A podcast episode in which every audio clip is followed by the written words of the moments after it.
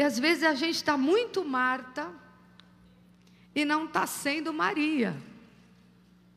E é muito sério isso, porque Jesus, a opinião de Jesus, a palavra de Jesus é o que interessa. E ele disse: Marta, a Maria escolheu melhor que você.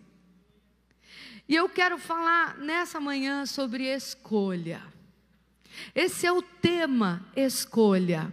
Filhas de Tiro, filhas de Sião, quem você é? Você tem uma opção para escolher. E eu quero declarar que você vai sair daqui esta manhã com a escolha certa. Mas você vai ter que escolher. No reino de Deus, nós somos sempre confrontados a escolher. Nós não podemos ficar em cima do muro. Mas é uma coisa normal, né, gente? Nós gostamos de ficar em cima do muro. Porque em cima do muro é o lugar da indecisão. De repente eu pulo para esse lado, ou eu pulo para esse lado. Isso é estar em cima do muro. E Deus ele está levantando mulheres nessa geração, verdadeiras filhas de Sião. E Ele não pode mais que você fique no muro. Ele não pode mais usar filhas pela metade. Ele quer te usar inteira, com toda a glória que Ele quer pôr em você. E eu queria soltar para vocês as visões e revelações que o Senhor tem dado durante todo o preparo desse evento.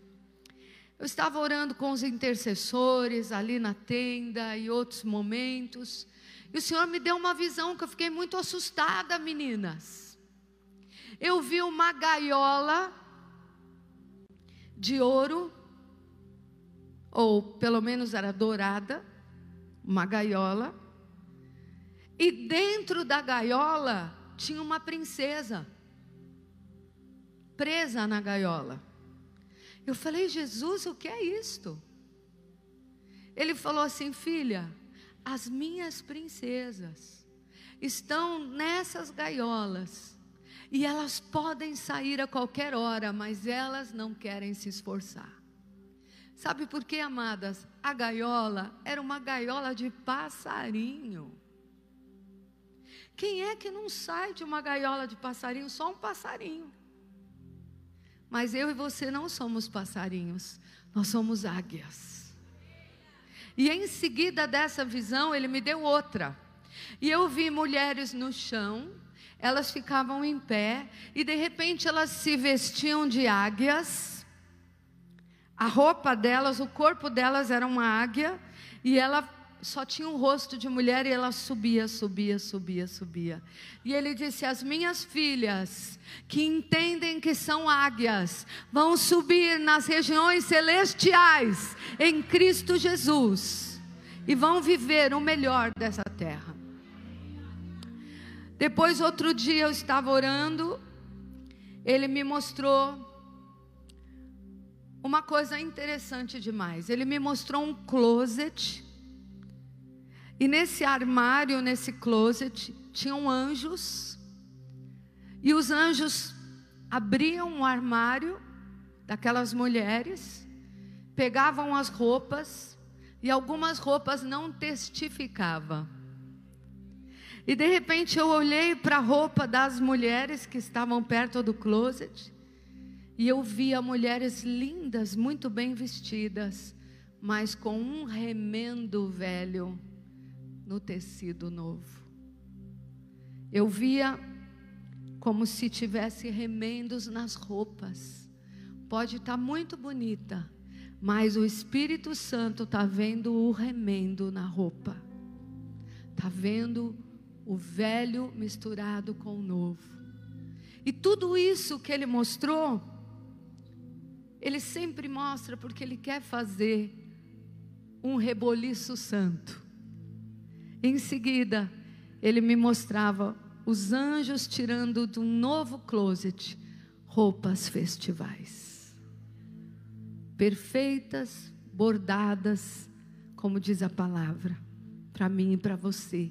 Creio que você vai sair com roupa nova desse lugar. Você vai sair revestida e transformada. Queridas, esse tema é muito forte. Quando o Senhor me deu essa palavra, eu estava lá em Tiro, na cidade do apóstolo. Estávamos numa excursão que vamos fazer agora em janeiro. Foi muito bom, a gente sempre leva de 30, 40 pessoas. Estávamos com os filhos lá e o apóstolo começou a falar, porque aqui, aqui, aqui. E ele começou a falar, porque as filhas de Tiro, as filhas de. Aquilo começou a mexer comigo. E o Espírito Santo começou a falar comigo, filha, eu vou te levar a focar nesse espírito que está sendo liberado. Eu vou te ensinar coisas. E eu guardei no meu coração. Passou-se o tempo, eu fui levar um grupo a Israel. E eu estava ministrando o grupo e tal.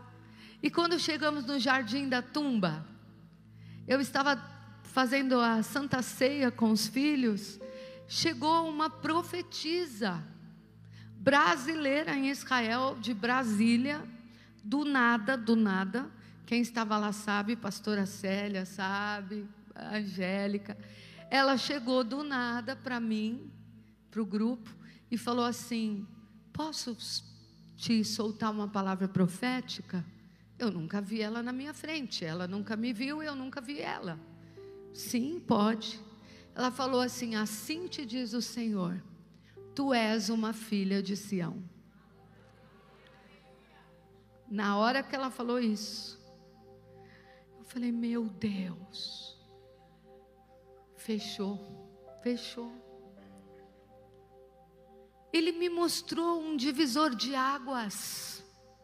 E ele me definiu. Eu quero dizer para você que Jesus vai te definir. Não é o inferno que te define, não é teu marido que te define, não é nem o seu pai e a sua mãe, quem te define é Deus, é o teu Criador. Porque infelizmente, nós estamos vivendo numa geração tão horrível, tão horrível, que a própria palavra diz em Isaías: se o teu pai, ainda que a tua mãe te desampare, eu não me esquecerei de ti. Então por isso eu estou te dizendo nessa manhã que o Senhor te define como filha de Sião. Está começando bem, né? Mas nós vamos falar um pouco desta filha de Tiro para quem não conseguiu vir na quinta-feira. Nós vamos mandar depois o áudio do apóstolo para você. E você vai entender.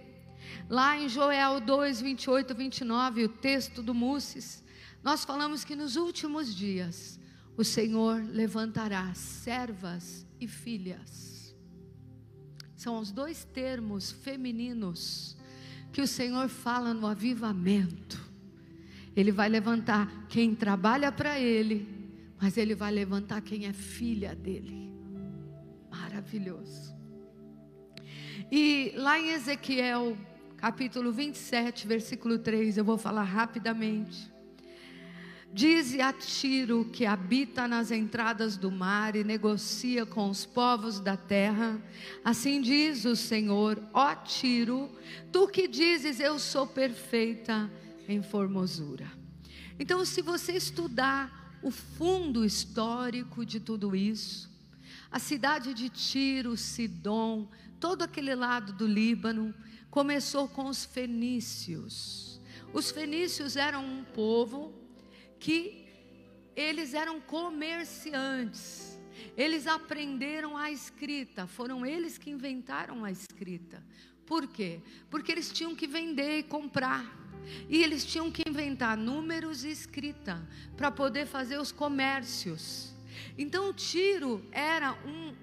É, o povo fenício era um povo muito culto muito negociante, era um povo que administrava coisas, riquezas, era um povo dos, dos, das navegações, eles andavam nos mares, eles ficavam um ano, dois, três, navegando, pegando o melhor de cada lugar e depois eles faziam o comércio.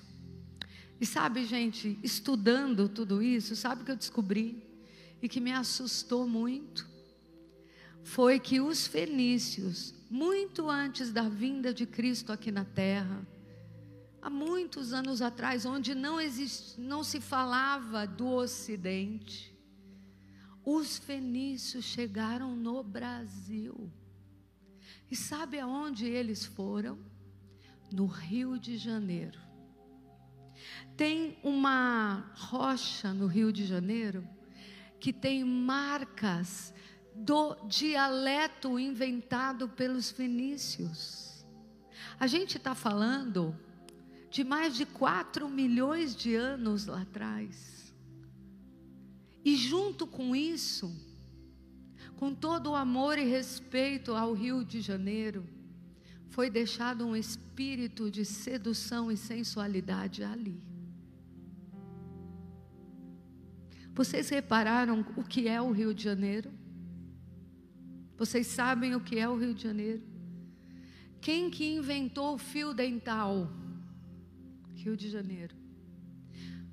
Quais são as mulheres mais esculturais do Brasil? Rio de Janeiro. Onde tem o maior índice de cirurgia plástica para estética, que a gente vai falar daqui a pouco? Rio de Janeiro.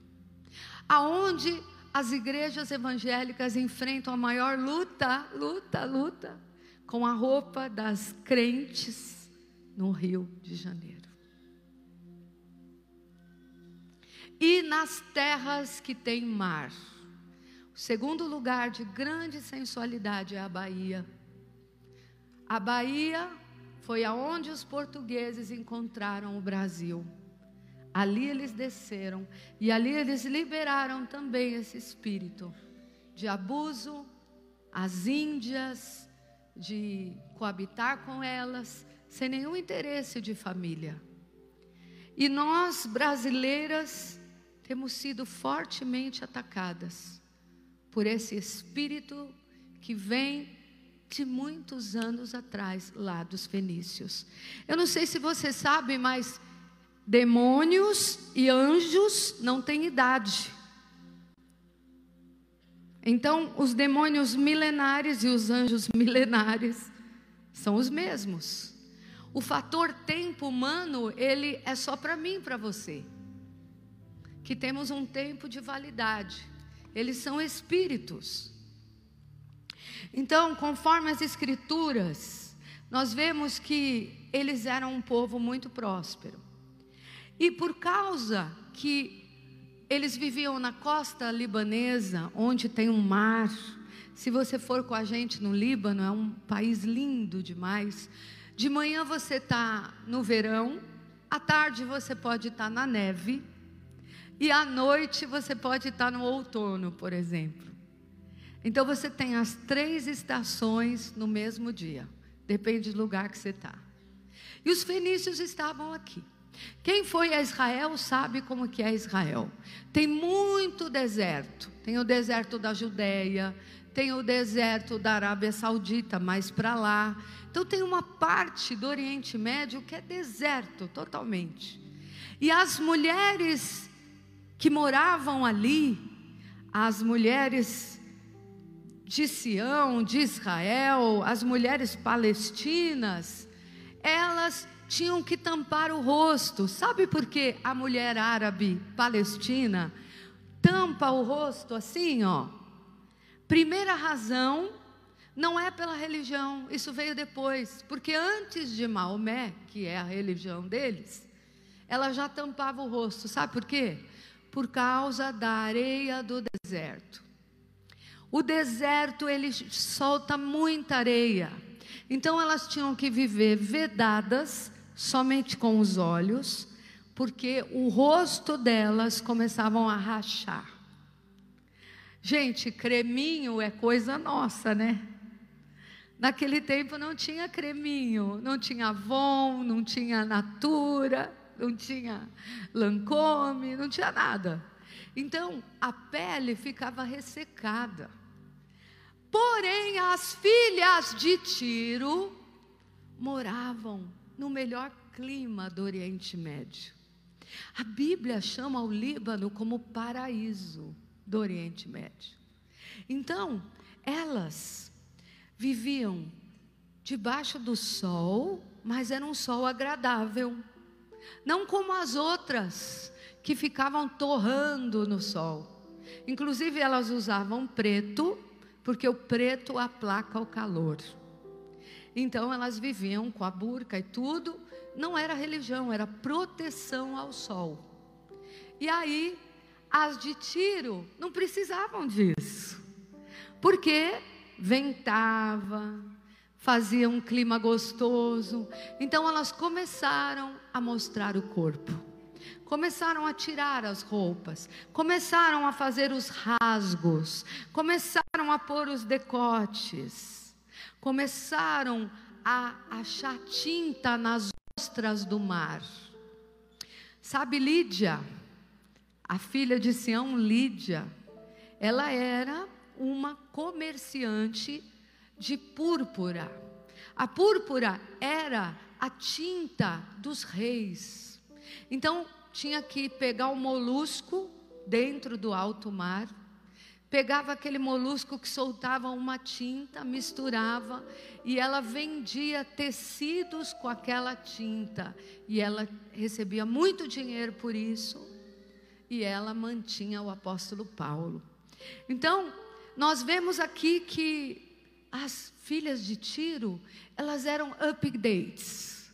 Elas eram, vamos dizer, como Miami, Las Vegas, Dubai. Elas eram aquelas moderníssimas que tinham tudo do bom e do melhor. Elas eram que tinham tudo. E a raiz delas vem de Caim. Caim que estava debaixo de maldição Caim, que nunca se arrependeu diante do Senhor, ele gerou Rada, e Rada é a mãe dos enfeites. Então, elas lá no, lá no Líbano, naquele lugar agradável, elas criaram a dança do ventre, que é aquela dança que mostra o ventre, usa todo o brilho, pouca coisa aqui em cima, e usa o quadril. Queridas, eu vou dizer uma coisa para vocês.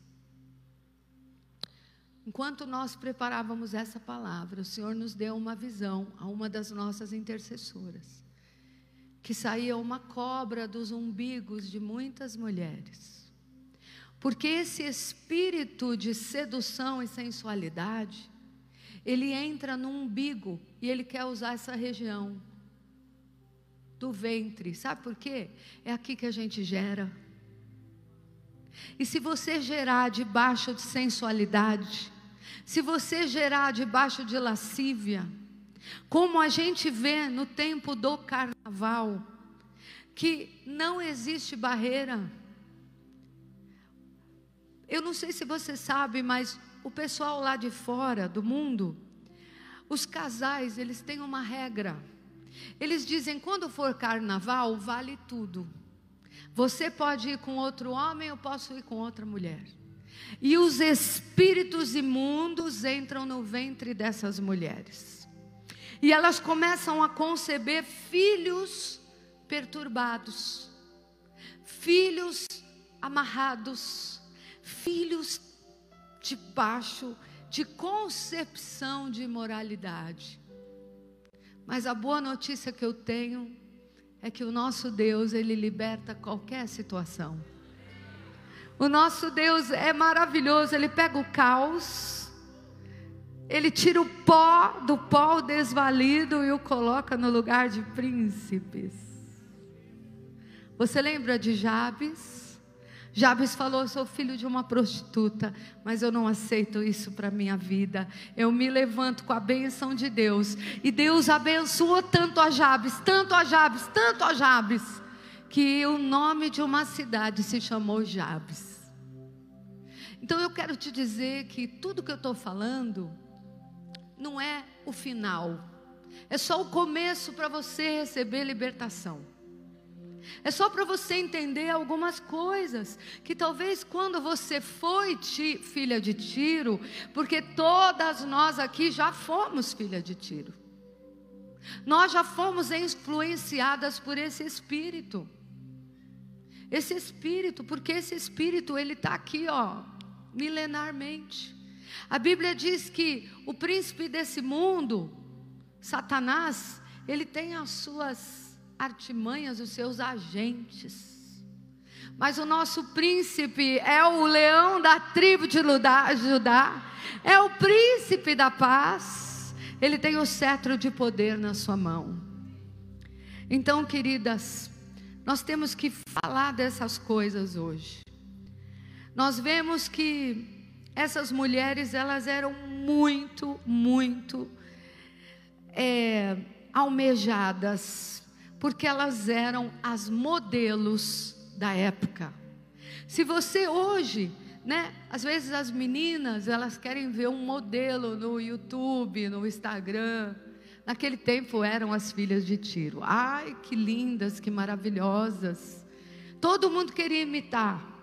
E essa imagem que elas passavam chegou até muitos povos. E chegou em Israel, porque é um rio só, é o, é o mar pequeno que afasta Israel do Líbano. E o que aconteceu? Os reis de Israel queriam aquelas mulheres lá. Aquelas mulheres, porque elas eram maravilhosas impecáveis, cheirosas. E aí, aí entram as Dalilas dos filisteus. Lembra de Dalila? Com as artimanhas, ela conseguiu. Antes de Filisteu, de Babilônia, de Persa, tinha os fenícios. Então, todas essas mulheres da Bíblia que agiram com arte manha de sedução, aprenderam lá em Tiro. Você lembra da esposa de Potifar lá no Egito? Ela deve ter feito umas aulas lá em Tiro, porque ela quis seduzir José. Você lembra? Ela quis seduzir, trazer Moisés para os laços femininos e prender. Ela não estava preocupada com o marido dela. Esse espírito de sedução, ele vai entrando no coração das mulheres e tirando todas as bases morais. E de repente a pessoa que casou, que fez o voto de fidelidade, vai descendo o nível. E de repente aquilo que jamais ela faria, agora ela vai fazer. Porque ela está debaixo desse espírito. Então, em, em, tem vários textos, eu não vou ler tudo, mas diz que depois Davi fez amizade com o rei de Tiro, que era um rei muito capaz, e que ele comercializava o cedro do Líbano. Então, o rei Davi falou: a casa do Senhor e o meu palácio tem que ter cedro do Líbano. Então, ele, o rei Irão, mandava levar. E diz que no templo que Salomão fez, ele mandou vir muitos escultores, pessoas que trabalhavam na madeira, para trabalhar lá da Fenícia, lá dos libaneses, dos árabes, para irem até Israel para fazer todos os detalhes para ficar bonito. E nesse ínterim, o próprio rei Salomão trouxe esposas, no plural, esposas de Tiro. E essas esposas falavam para ele: Nós vamos casar com você mas vamos levar os nossos deuses. Elas tinham um poder de sedução tão grande. Elas amarravam a alma daqueles homens de uma tal forma que ela pegou um Salomão, filho de Davi, que conhecia o Deus de Israel, e fez ele, no Monte das Oliveiras, colocar postes ídolos. Sabe o que significa Monte das Oliveiras? Significa o monte da unção. E os demônios da sedução, da sensualidade, os espíritos afins, eles querem levar a tua unção, eles querem esse lugar da sua vida, é o lugar mais maravilhoso, é o monte da tua vida, é onde você tem comunhão com Deus, é onde o Espírito Santo te visita, é onde o Senhor tem momentos com você e Ele quer colocar o marco dele ali. E nós vemos mulheres que têm um pouquinho de Deus e um pouquinho de tiro. E isso nós precisamos confrontar nessa manhã. Isso nós precisamos trazer à luz, porque Deus não vai levantar ninguém pela metade. Amém? A Bíblia diz que o Espírito Santo tem ciúmes de nós. E os ciúmes dele é que ele não vai te dividir com espírito de tiro. Ele não vai te dividir com o inferno. Nós temos que ser genuínas filhas de Sião. E essas mulheres, elas também faziam orgias sexuais. Elas inventaram a prostituição. Elas inventaram a meretriz. E elas também para agradar os seus deuses, elas ofereciam os fetos dos seus ventres. Faziam um sacrifício para serem mais sensuais. Gente, isso acontece até hoje. Ou você acha que uma prostituta, uma garota de programa, uma meretriz ou uma mulher que não tem respeito por aquilo que está no ventre dela, não gerou muitas vezes? Gerou, mas elas matam o que elas geram. Porque matando, elas acham que estão aliviando o problema delas, mas na verdade elas estão sacrificando a um ídolo, a um espírito, elas estão alimentando esse espírito para que ele atue mais na vida delas. E com isso vem uma entidade absurda. O tempo passou, Salomão levou aquelas mulheres de tiro, os anos passaram e ele abriu uma exceção, ele trouxe essas mulheres. Sabe o que aconteceu lá na frente? O rei Acabe, o rei de Israel, fez a mesma coisa. Ele foi até o Líbano e falou para o rei: Me dá tua filha a princesa, porque eu não quero apenas ter uma uma esposa, eu quero ter uma aliança. E ele fez uma aliança. Israel, os filhos de Deus, fez uma aliança com a filha de Sião, de Tiro. Qual é o nome dela? Jezabel. Quem foi Jezabel? Ela foi a princesa da manipulação. Com ela, ela trouxe rebeldia, ela trouxe insubmissão, ela trouxe a sensualidade e o espírito pior de todos é a manipulação. Ela tinha literalmente a última palavra no reino de Acabe. Ela conseguiu matar profetas e eu quero te dizer, amada, que o espírito de Tiro, o espírito, a visão das filhas de Tiro, mata profeta. Você lembra quando João Batista estava preso e houve um banquete e Pilatos, Pilatos ou Herodes? Herodes. Herodes estava ali em pecado com a cunhada e a filha dela aprendeu a dança do ventre com as de Tiro, dançou para Herodes e ela encantou, espírito de encantamento, ao ponto dela dizer para ele assim: ele falou, o que você me pediu eu te dou. Ela era filha da atual mulher dele. Ele já estava seduzido pela filha da atual mulher dele, publicamente. Porque o espírito de sedução, ele não respeita parentesco. Ele entra. E aí, ela, ele disse: "Até a metade do meu reino eu dou para você". Sabe o que ela pediu? A cabeça do profeta.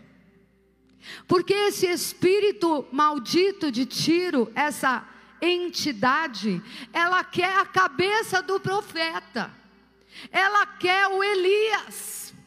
Jezabel matou um monte de profeta, mas o alvo dela era Elias, porque ele era a boca de Deus para a nação. Amadas, como isso é sério? Porque muitas mulheres estão sendo, de, estão vivendo debaixo da influência, matando a voz profética da igreja de Cristo com esse espírito errado, trazendo isso para a casa de Deus. Isso é muito sério. É tão sério que eu fazia esse estudo, que, que já está virando um livro, e eu tinha momentos que eu tinha que parar, porque eu sentia uma guerra, um ataque porque mexer com as coisas das trevas é isso. Mas a palavra diz: Conhecereis a verdade, e a verdade vos libertará. E se o Filho vos libertar, verdadeiramente sereis livres. Você não é livre com blá blá blá, você é livre quando o Filho te liberta. Aleluia. Isaías 28, 2 diz: Filho do homem, dize ao príncipe de Tiro: Visto que se eleva teu coração, e tu dizes: Eu sou Deus, sobre a cadeira de Deus eu me assento no coração dos mares. E não passas de homem, não é Deus, ainda que estimas no teu coração. O Senhor usa esse texto de Tiro para mostrar a figura de Satanás. Satanás dominava e ele sentava naquele lugar para enviar estas mulheres. E eram essas mulheres que sujaram e contaminaram toda a terra. Daí nasceu também o concubinato, o ter uma, o ter duas, o ter três, como eles têm até hoje. Mas eu quero deixar bem claro aqui, gente, que nós não estamos falando de uma cidade, de um local, nós estamos falando do mundo espiritual, amém? Porque o próprio Jesus disse assim: que, contudo, eu vos digo, no dia do juízo, haverá menos rigor para Tiro e Sidom do que para outras cidades de Israel. Então, o Senhor não está falando de um território XY, Ele está falando de um espírito, amém, amadas? Mas diz a palavra de Deus que tem uma outra filha, a filha de Sião. Vamos conhecê-la? Porque já cansamos de falar da de Tiro, né? Essa aqui não interessa muito. Vamos falar da filha de Sião. Segundo Samuel 5:7. Porém Davi tomou a fortaleza de Sião, e esta é a cidade de Davi. Irão Isaías 2:3. Irão muitas nações e dirão: Vinde, subamos ao monte do Senhor, a casa do nosso Deus de Jacó, para que nos ensine os seus caminhos e andemos nas suas veredas, porque de Sião sairá a lei e a palavra de Deus de Jerusalém. Sião. Sião é um monte geográfico, uma localização onde nasceu Davi. E muitos acontecimentos importantes na Bíblia aconteceram ali. Então, Sião é um lugar poético e um lugar profético. O Senhor gosta de falar de Sião. O Senhor escolheu aquele lugar como o cantinho que Ele gosta. É um lugar especial, é um lugar escolhido. E por isso o Senhor chama a sua igreja de filha de Sião, porque ela é gerada com o espírito de Davi. Assim como as filhas de Tiro são geradas com o espírito de Caim, do erro, do pecado, da manipulação, as filhas de Sião são geradas no monte da adoração no monte de Sião, no monte da comunhão, no monte de Davi, no monte de uma raiz linda. É um pedacinho que o Pai ama. Aleluia. Espiritualmente amadas, ser filha de Sião não é para quem nasceu em Israel, não, ou para Jerusalém, ou quem nasceu naquele lugar. Ser filha de Sião é quando você nasceu no Espírito, você nasceu de Jesus, que é da raiz de Davi, você nasceu em Cristo, então você se tornou filha de Sião. Aleluia. Ainda que você nunca vá para Israel, que eu declaro que você vai em nome de Jesus, mas se você não for, e daí? Você já é uma filha de Sião. Você não precisa ir lá para você ser o que você é. Jesus já foi lá na cruz por nós. Jesus morreu para que nós nascêssemos de novo. Amadas, é a primeira coisa que eu e você ganhamos quando nascemos, o que que é? Certidão de nascimento, né? Uma certidão. E hoje em dia, sem documento, você não é ninguém. Certo? Então, lá na tua certidão de nascimento, tem alguns dados: o dia que você nasceu, o lugar que você nasceu e quem é o seu pai e a sua mãe. Certo? Olha que espiritual. Quando você nasce em Jesus, o Senhor diz aonde você nasceu? Você nasceu em Sião. Você nasceu na minha presença. E o Senhor também diz: como vai ser o teu sobrenome? Filha de Sião. E o Senhor também diz quem vai ser seu pai e sua mãe. Porque ninguém nasce no reino de Deus sem autoridade espiritual sobre ele. Porque Deus, ele fez essa hierarquia. Ele diz que nós teríamos pais, mães espirituais. E não dá para você ser filha de Sião órfã. Não, eu sou crente por mim mesma. Eu não dou satisfação para ninguém.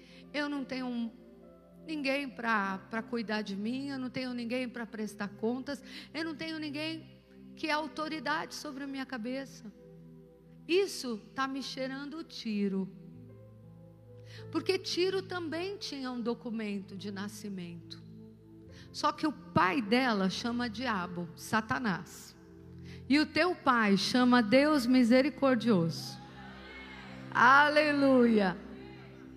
A Bíblia diz que Satanás é o pai da mentira. E a Bíblia diz que o Senhor é a nossa verdade. Então, quem é filha de Sião vive na mentira. E quem é, quem é filha de Tiro vive na mentira. E quem é filha de Sião vive na verdade a verdade da palavra. Porque a palavra de Deus é a verdade que liberta. E as mentiras do diabo aprisionam. Então, queridas, quando nós recebemos ao Senhor Jesus, nós recebemos um pacote. Um pacote de paternidade, um pacote de adoção. A Bíblia diz que ele nos adotou como filhos, que ele nos arrancou do império das trevas. Então quer dizer que nós já fomos filhas de Tiro. E sabe qual é o problema? É quando a gente faz como os Gálatas fizeram. Eles começaram no espírito e voltaram para a carne. Eles estavam indo bem, eles saíram desse espírito errado. Mas de repente eles e voltaram para trás. E é isso que eu quero declarar nessa manhã. Deus te chamou aqui para você fazer a sua escolha e você fazer um, uma limpa no teu espírito. Nós fizemos lá no retiro tanta libertação, né? Põe em ordem a sua casa. Mas o que Deus está fazendo no Múcias é finca as tuas estacas finca as tuas estacas. Qual é a tua identidade? Aonde você está nascendo? Aonde você está crescendo? Então, a primeira coisa que a gente recebe a certidão de nascimento. E dali a pouco a gente cresce um pouquinho e somos obrigados a tirar uma cédula de identidade, certo? Nessa cédula, não é mais só as coisas escritas, tem que ter uma foto nossa, ou tem que ter a biometria, que é o dedo, né? Ou tem que ter a íris dos olhos. Ou seja, na sua identidade, na minha, a coisa se torna extremamente pessoal e identificável. Existe naquele documento uma personalidade, uma identidade, um, uma nacionalidade, um pai, uma mãe tem um pequeno histórico ali, impresso naquela carteirinha, que é você. Sabe quando alguém vai a óbito, é muito complicado, porque como vai provar que a pessoa morreu? Por causa da biometria, por causa do dedão que você põe ali. Então, o mundo inteiro, o mundo inteiro, para comprovar a sua identidade, ele tem que ter passaporte. Quando a gente vai ao Oriente Médio, Sabe como que eles sabem que a gente é a gente? Através dos olhos. Vem um scanner nos olhos e eles nos escaneiam. Você sabia que Deus nos fez com um DNA diferente para cada um? Oh, glória, como Ele é lindo, nosso Deus, como Ele é maravilhoso. Então, o Senhor, Ele também todas as coisas físicas são pano de fundo para o que é espiritual. Então o Senhor está dizendo que você é única para Ele. Você tem um DNA especial, você tem um nome especial, você tem tudo especial, você é única para Deus. Mas muitas vezes nós pegamos essa nossa identidade e deixamos entrar coisas que não prestam, que não têm razão de ser. Sião, ela foi gerada por sacrifício. Sião foi gerada por amor. Nós somos geradas debaixo de amor. Infelizmente, muitas filhas de Tiro são geradas na sensualidade, na imoralidade, mas nós fomos geradas pelo pacto da nova aliança, pelo sangue de Jesus. A Bíblia diz que o Pai nos amou de tal maneira que Ele enviou o Seu Filho único. Nós somos geradas debaixo de amor. Então, as filhas de Sião se movem com espírito de amor. Elas fazem coisas por amor ao seu Pai. Por Ele que elas fazem. Ela é considerada biblicamente como a menina dos olhos de Deus. Olha quem você é, minha amada. Não troque de pai. Não baixe as guardas. E queridas, a identidade da filha de Sião vai sendo construída. E eu adoro, amo Provérbios 31. Porque ele ele tá a nossa foto ali, tá o nosso a nossa íris está ali. O que Deus desenhou para nós, ele é o criador. E quando ele fez a Eva, ele não, a Bíblia não diz assim, Eva, eu estou te fazendo com muitas curvas. Eva, eu estou te fazendo como a top model do mundo. Não. Ele disse: Eva, eu estou tirando você do homem. Eu estou fazendo você para ser uma auxiliadora idônea. Olha, Eva, você tem um chamado.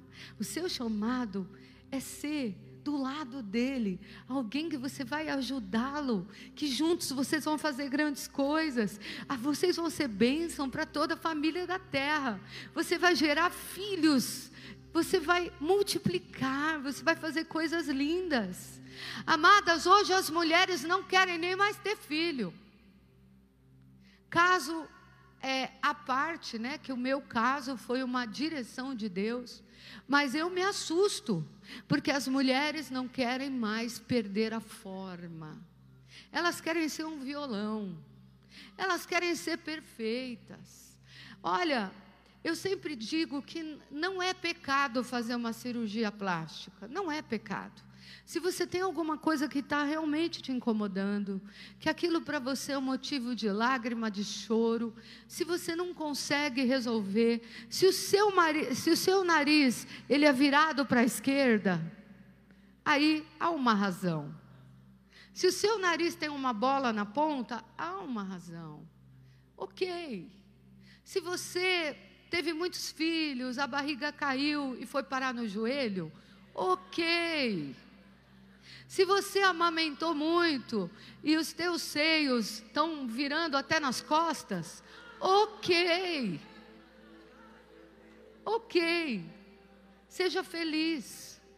Mas se você está indo para aquela cirurgia para ficar bombada, para ficar bonitona, para ficar sedutora, para depois andar quase nu na rua, isso é tiro. Isso é espírito de tiro. Isso é sedução maligna, não convém à mulher de Deus, não convém à serva remida, comprada com precioso sangue. Oh, você é linda, você é perfeita aos olhos do Pai, você é maravilhosa, e daí que você é baixinha? E daí que você é alta? E daí que você é larga? E daí que você é um palito? E daí? O teu pai gosta. Ele te ama. Olha, aperta assim a sua mão, a sua pele, e diz assim: presunto. Você vai ficar. E o que está dentro de mim vai subir. Oh, Aleluia! Não resolva os seus problemas no cirurgião plástico. Resolva os seus problemas no altar de Deus. Mulher virtuosa, quem achará? O seu valor excede de muitas joias. O Senhor está fazendo uma pergunta. Ele está dizendo: alguém está achando uma mulher que para mim é virtuosa, cheia do Espírito? O valor dela. Hum, finas joias. Uma vez eu estava pregando na Europa, não lembro aonde, e eu desci do aeroporto e eu estava meditando no que eu ia pregar, e o Espírito Santo, eu comecei a olhar no Dutch Free, e eu vi uma joalheria assim poderosa, linda, e fiquei olhando, porque mulher adora, né? Pelo menos eu. E eu comecei a olhar, e aí o Espírito Santo falou: Tá bonito, né, filha? Tá bonito? Ai, tá lindo, Senhor. Ai, nossa, eu adoraria ter um anelzinho daquele. Vários quilates. Aí o Senhor disse para mim: Você quer ter um anel? Mas você é a joalheria inteira. Oh! Você é a joalheria inteira de Deus. O apóstolo sempre fala lá no céu, o ouro que a gente mata para ter um, sei lá, um pingente de ouro. Tem gente morrendo, pagando 24 vezes parcelinha para ter um pingente de ouro. Lá no céu é rua. Lá no céu você vai pisar no ouro. Oh, filha de Sião, você tem o valor de muitas joias. Mas eu te pergunto, você quer as joias que ele está dizendo? Olha, gente, eu não sei você, mas o meu dia muda quando eu sou valorizada pelo meu marido. Ou quando eu sou valorizada pelo meu pai quando eu era solteira. Eu estava falando ontem lá em casa que eu estou com uma nova estratégia. Eu não espero o apóstolo me elogiar. Eu faço ele me elogiar. Então eu me arrumo e não fico esperando. Porque esperar Vai um ano, dois, três. Aí eu entro na frente dele, no computador. Amor, amor, amor. Ah, ah, ah. Tô bonitinha. Aí ele é, obrigado. Tá sim, tá sim. Estratégia para você. Mas eu quero te dizer que o que importa para mim é a opinião do meu marido, certo? Eu quero dizer para você que o que importa para você é a opinião de Jesus. Porque ele é o teu marido. É a opinião dele que importa, e não a do homem, e não da fulana, e não da ciclana, e não da mídia, e não da moda, e não de todo mundo. Se ele te teceu de um modo assombrosamente maravilhoso, quem é você para reclamar? Eu sempre digo que tem mulher que se auto-amaldiçoa. Chega no espelho e fala: Como eu estou horrível. Nossa, eu estou tenebrosa.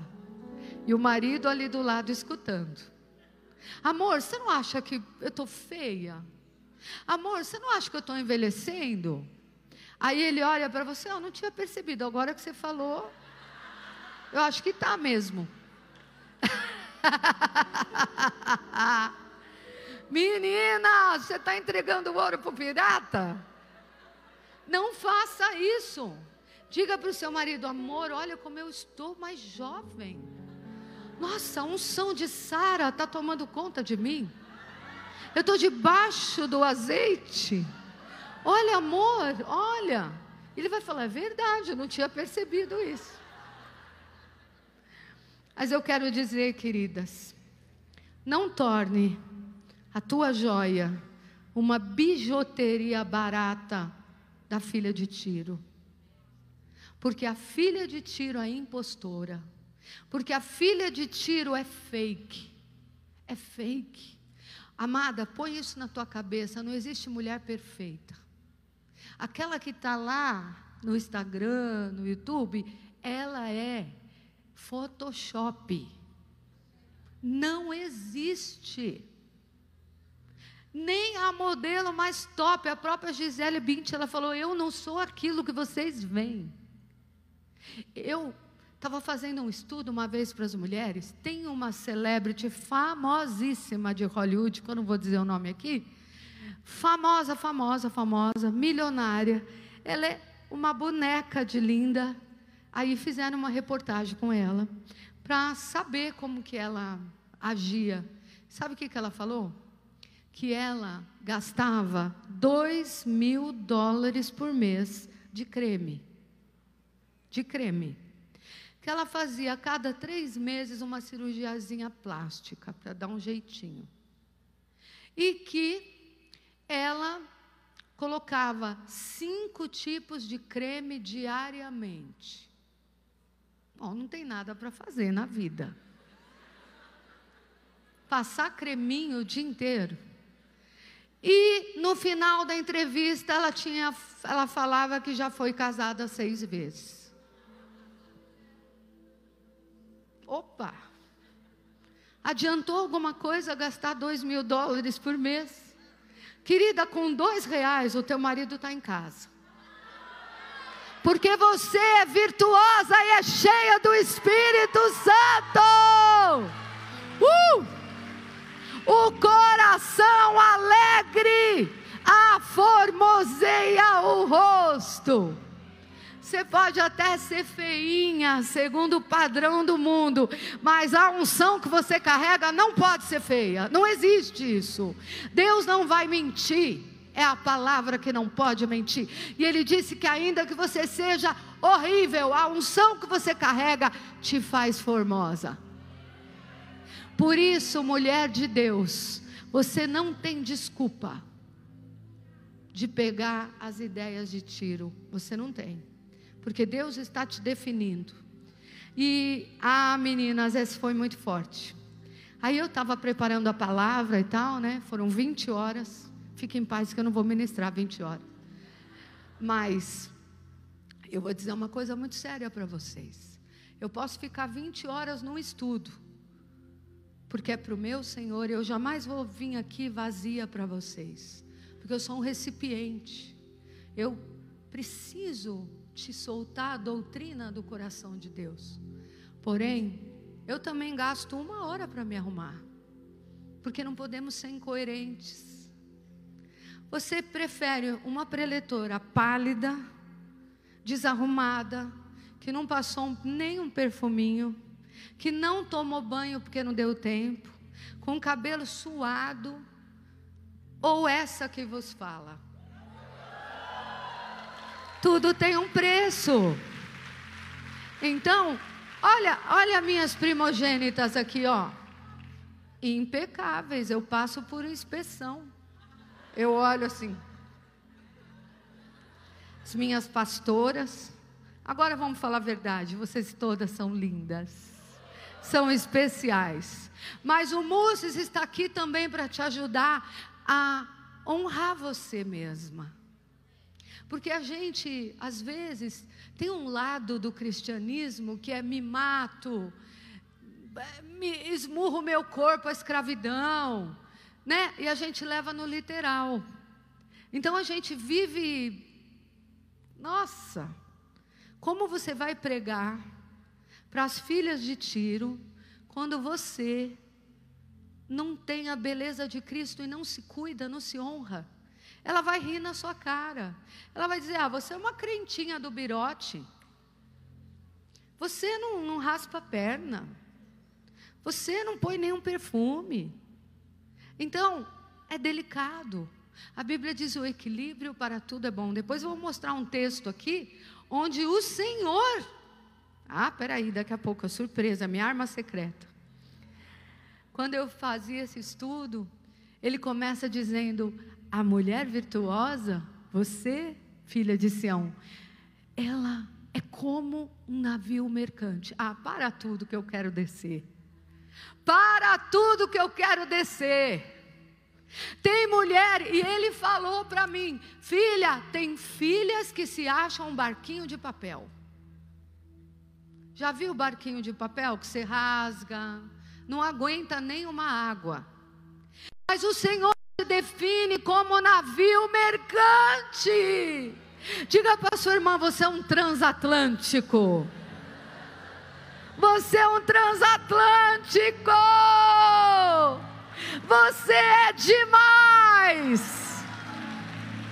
Porque é assim que o Pai te vê. Olha, um transatlântico tem vários compartimentos. Uma mulher tem vários compartimentos. Ela lava, passa, cozinha, cuida das crianças, é pastora, é ministra, serve na igreja, faz tudo isso, ainda faz dieta cetogênica, faz tudo isso. Nós somos esse navio. O Senhor quis dizer que nós somos esse navio. E nós estamos no oceano do Espírito, ele nos leva, ele faz, ele nos leva. E esse navio, o que era o navio mercante? Era o navio dos fenícios. As filhas de Tiro queriam ser as sedutoras, mas o Senhor disse: elas são isso, mas vocês são os navios. Vocês são muito mais poderosas do que essa essa entidade maligna. É assim que nós somos. E a nossa identidade, amadas, está sendo roubada. A todo dia um pouquinho. Você se olha no espelho, nós estamos com vários espelhos aqui, porque a ideia é você se olhar no espelho e você reconhecer a mulher, filha de Sião que você é. E se você não está convencida, deixa o Espírito Santo te convencer. Porque você é o que ele diz que você é. E não o que o mundo está dizendo que você é, não o que o espírito de Tiro está dizendo que você é. Você é aquilo que o Pai desenhou você para você ser. Você consegue fechar os olhos agora, um minutinho, e se imaginar como um rubi, como uma esmeralda, como esse navio poderoso e mercante? É assim que Ele está te vendo hoje, dessa forma. Aleluia. Ele te moldou de um jeitinho colorido, minha amada. E acho que o meu ele ele incrementou o colorido quando ele me fez. Aleluia. Mas quem nos mancha é o pecado. Ele o pecado, ele faz a gente ficar monstruosa e deformada. E quando a gente se olha, a gente vê que o Espírito Santo vai nos mostrando e a Bíblia diz que toda formosura é filha do rei. Mais uma vez ele está te definindo.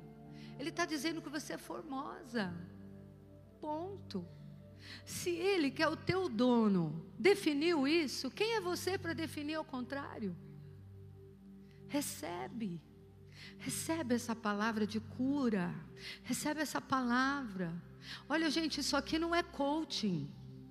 Isso aqui não, eu não estou aqui é fazendo uma reunião de autoimagem, dizendo para você, você é empoderada.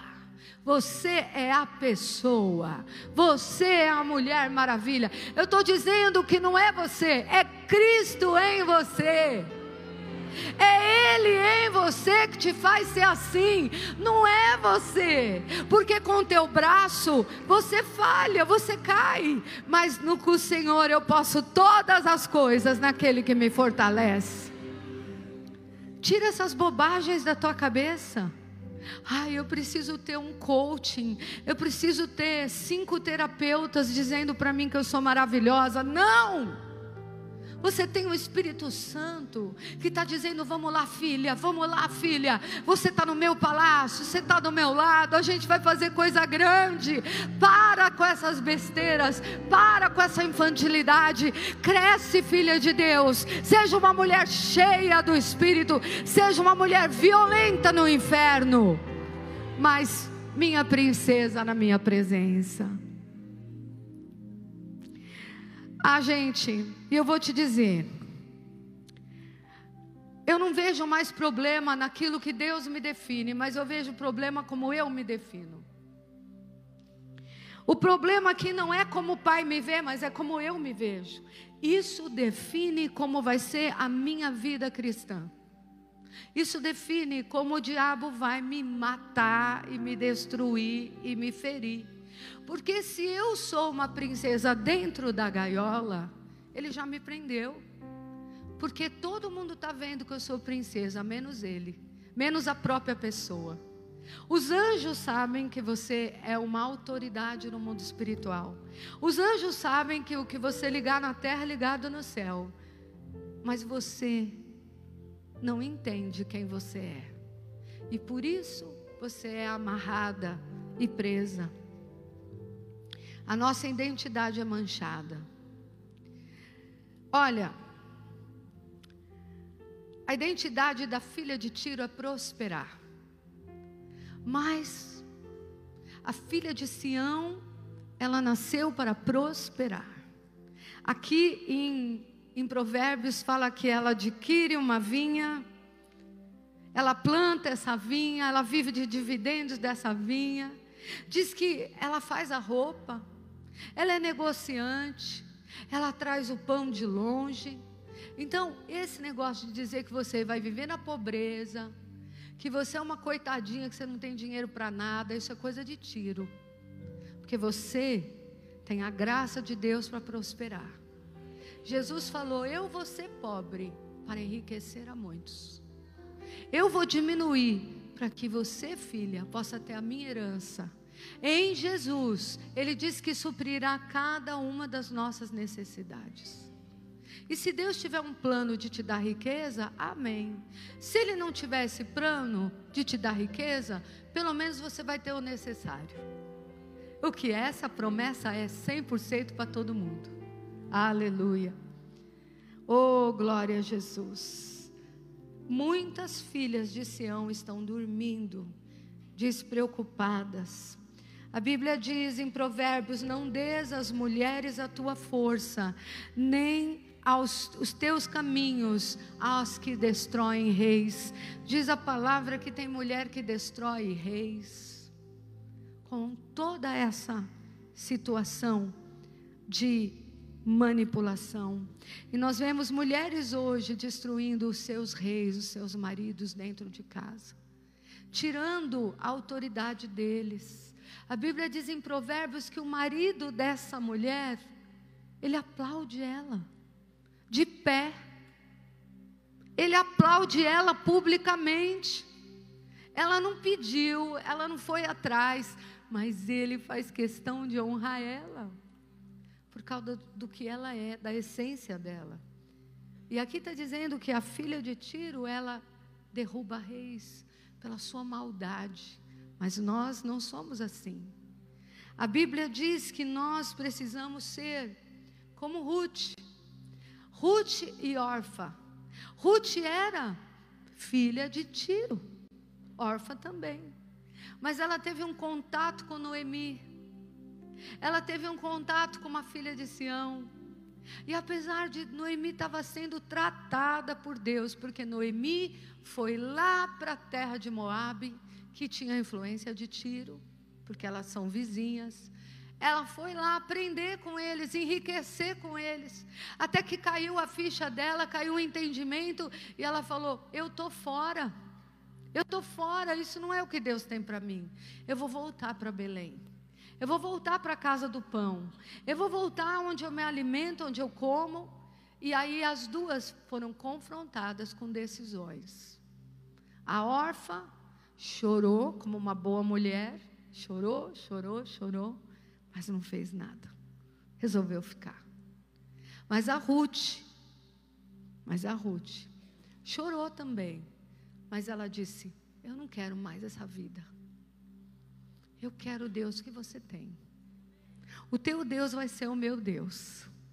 Eu quero o Deus que você tem. Que lindo, gente. E sabe, nessa história de Ruth, nós vemos o poder redentor. O Senhor pegando uma moabita. Sabe onde era a terra de Ruth? Sodoma e Gomorra.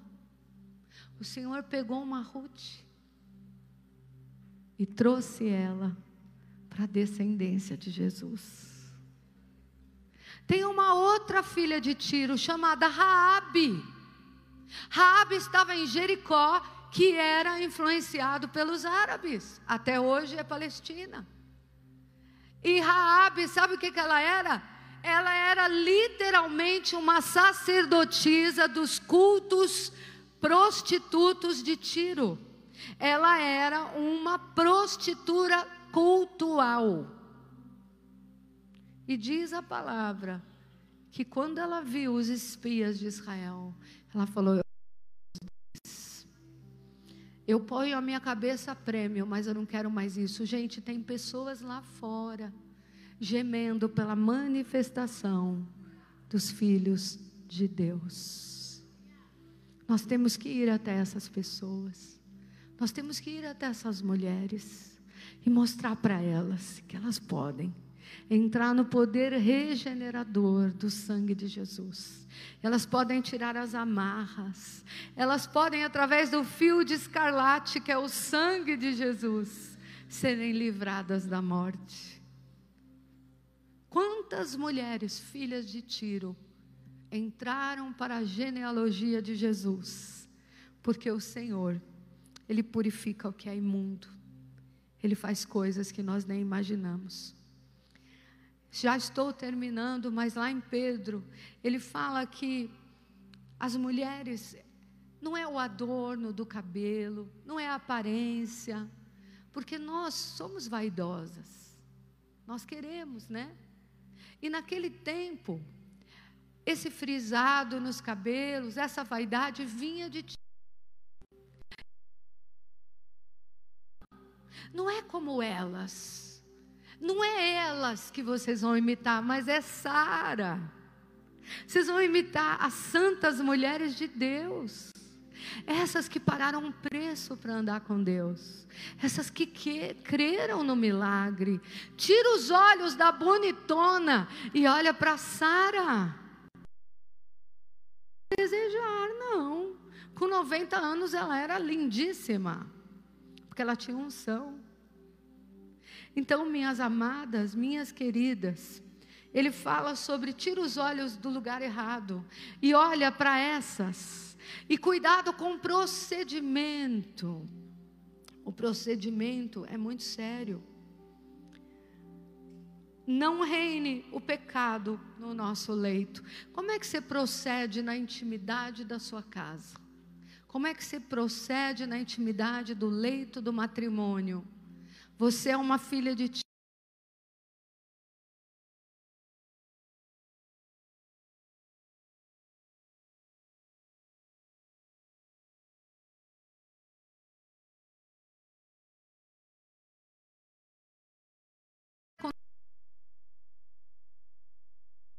você não já? Essa é a pergunta. Cuidado com a TV, cuidado com a internet, sabe por quê? A TV ensina, ensina a mulher como que ela tem que agir na intimidade. E eu quero te dizer, você não tem nada que aprender com a prostituição. Você não tem nada que aprender com a televisão. Você tem que aprender com a palavra de Deus, que diz que o teu corpo é templo do Espírito e que o teu corpo ele tem que ser tratado com respeito e amor, porque você é uma princesa de Deus. Tantas coisas amadas que eu teria que falar, mas o tempo não dá. Mas eu creio que o Espírito Santo vai completar. Eu vou terminar o livro, você vai poder adquirir e vai receber tudo isso. Mas a palavra de Deus diz em Isaías 4:4 que essa área de vestimentas e adornos, amadas, nós temos que nos cobrir. É muito feio uma mulher de Deus andar com roupa agarrada, andar com decote. É muito feio. Eu, às vezes, vou pregar fora e existe um comentário. A mulher brasileira é sensual, a mulher brasileira. E eu quebro essa sentença sobre nós. Nós não somos isso. Nós somos mulheres de Deus. Nós sabemos nos comportar, nós temos a essência de Deus em nós, e nós, mulheres de Deus, precisamos contaminar e mudar a visão do mundo.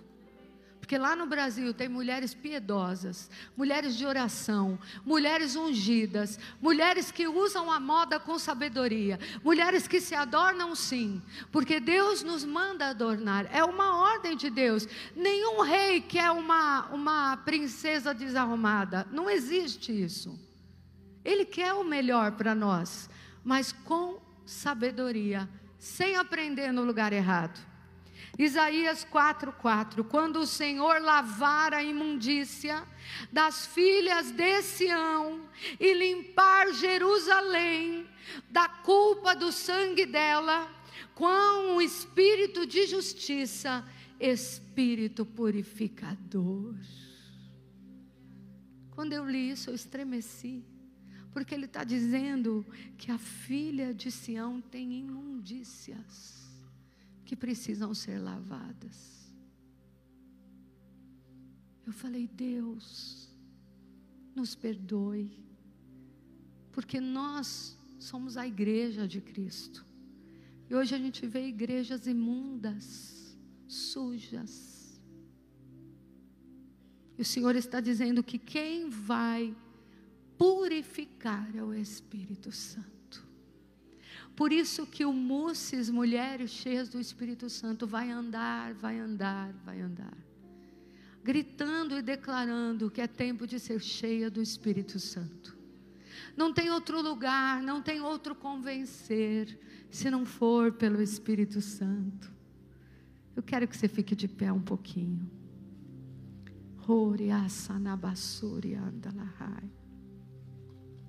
Sudekamanabasurya.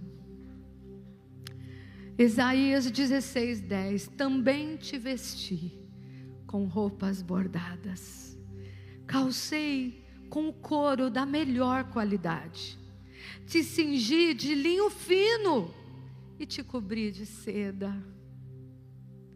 Também te adornei com enfeites e te pus braceletes nas mãos e um colar à roda do teu pescoço Coloquei-te um pendente no nariz, arrecadas nas orelhas e uma linda coroa na cabeça. Assim, você foi ornada de ouro de prata, e o teu vestido era de linho, de seda, de bordados. Aleluia! Quem ornou, quem empetecou a noiva foi o pai. Ele preparou uma igreja cheia de dons e talentos. Os dons são os acessórios. E o Senhor, Ele enche a minha vida e a tua dos acessórios, dos dons do Espírito Santo. Por isso temos que ser cheias dele, para que esses dons brilhem e mostrem para o mundo que filha você é, da onde você vem, qual é a sua identidade. Aonde você foi gerada, é o brilho que você carrega, é a glória que você carrega. Oh, Jesus, quebranta meu coração, quebranta meu coração. Quem quer quebrantar o coração nessa manhã? Queridas, é uma manhã de confronto. É uma manhã de escolhas. Deus não veio para te acusar. Deus não veio para você sair envergonhada. Mas Ele veio para segurar na tua mão e dizer: Olha, filha, eu te amo tanto. Que eu estou tirando o véu dos teus olhos. Eu estou tirando a trava dos teus olhos. Para te trazer para um novo e vivo caminho. Para te resgatar. Porque eu tenho coisas para você. Eu quero te usar de uma maneira extraordinária. E eu não posso fazer fazer isso. Eu não posso te levantar enquanto você for influenciada por tiro. Se você recebeu essa palavra, você está livre para vir para o altar.